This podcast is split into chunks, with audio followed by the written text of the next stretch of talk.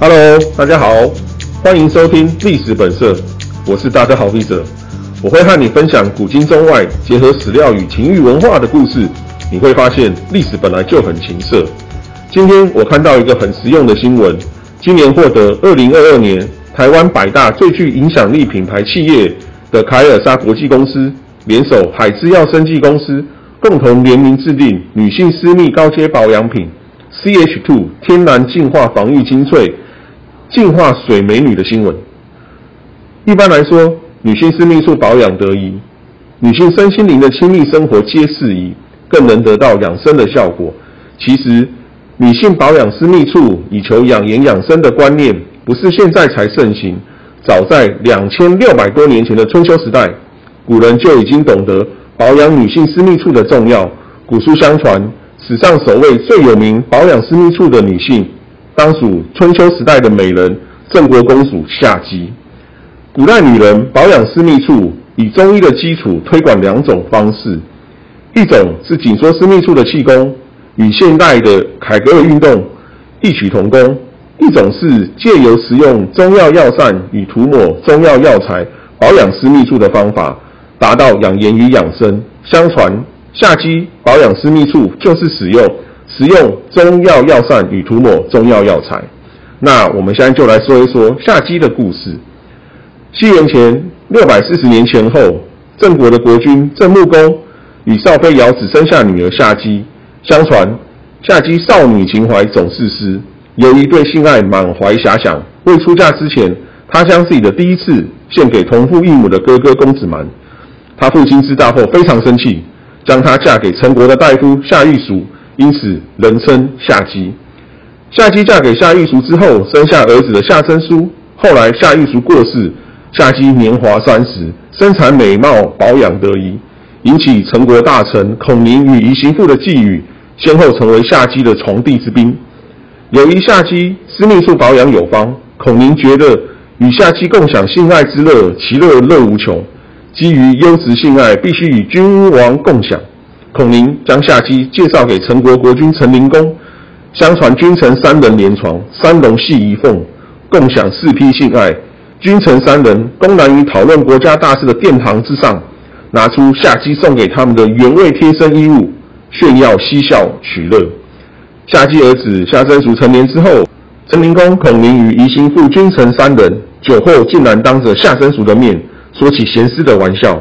陈灵公对孔明与宜兴父说：“哎。”夏申叔长得很像你们呢，孔明与于兴父两人赶快笑着说：“没有没有，夏申叔长得比较像你。”夏申叔听到之后极为愤怒，拿起弓箭射杀陈灵公。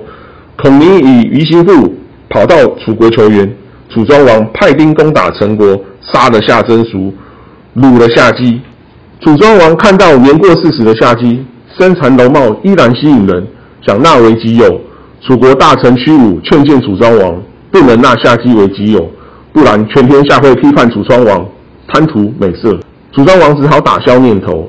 楚庄王的弟弟楚国大将子反看到夏姬之美，也想纳为己有，又是屈武强言劝阻，子反也只能打消义亲夏姬方者的念头。最后，楚庄王将夏姬配婚与晚年丧偶的楚国大将相老。相老与夏姬婚后不久，率领楚军与晋国交战于壁。香老战死沙场，尸首也被晋国带走。这时，香老的儿子黑曜贪图继母夏姬的美色，不但没有急于寻回父亲香老的尸首，反而只顾着霸占继母夏姬，尽享美魔女的美颜与美声。此时，之前义正言辞劝阻楚庄王与子反不可纳夏姬为己有的屈武，终于显露自己的真面目。他的劝阻不是为公，而是为私。因为他爱慕夏姬已久，他劝谏楚庄王与子反，最终的目的就是希望能占夏姬为己有。但是楚庄王却将夏姬配与楚国大将襄老。襄老战死沙场之后，屈武本想借此娶夏姬，结果半路竟然杀出香老的儿子黑曜，强行霸占夏姬。爱情的力量很强大，屈武没有因此屈服，决定用计谋与夏姬共结连理枝。他请夏姬回娘家郑国，迎王父相老之上。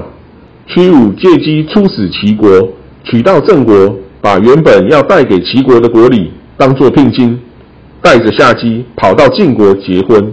四十多岁的夏姬善于保养私密处，不但养生与养颜，而且维持生育机能。与屈武结婚之后，夏姬生下一女。夏姬使春秋十大君王将相为之倾心的爱情故事。西汉文学家刘向在其《列女传》写道：“夏姬其状美好无匹，内侠技术盖老而复壮者，公侯争之。”所谓夏姬内侠技术的“技术”二字，有人认为指的就是夏姬保养私密处的独家妙方。由于夏姬善于保养私密处，才能达到养颜的效果，所以她的外貌美好无匹。也由于夏姬善于保养私密处，也才能达到养生的效果。即使年龄已老，但是体力年轻。由此可见，女性保养私密处极其重要。只要私密处保养得宜，女性的身心灵亲密生活也得宜。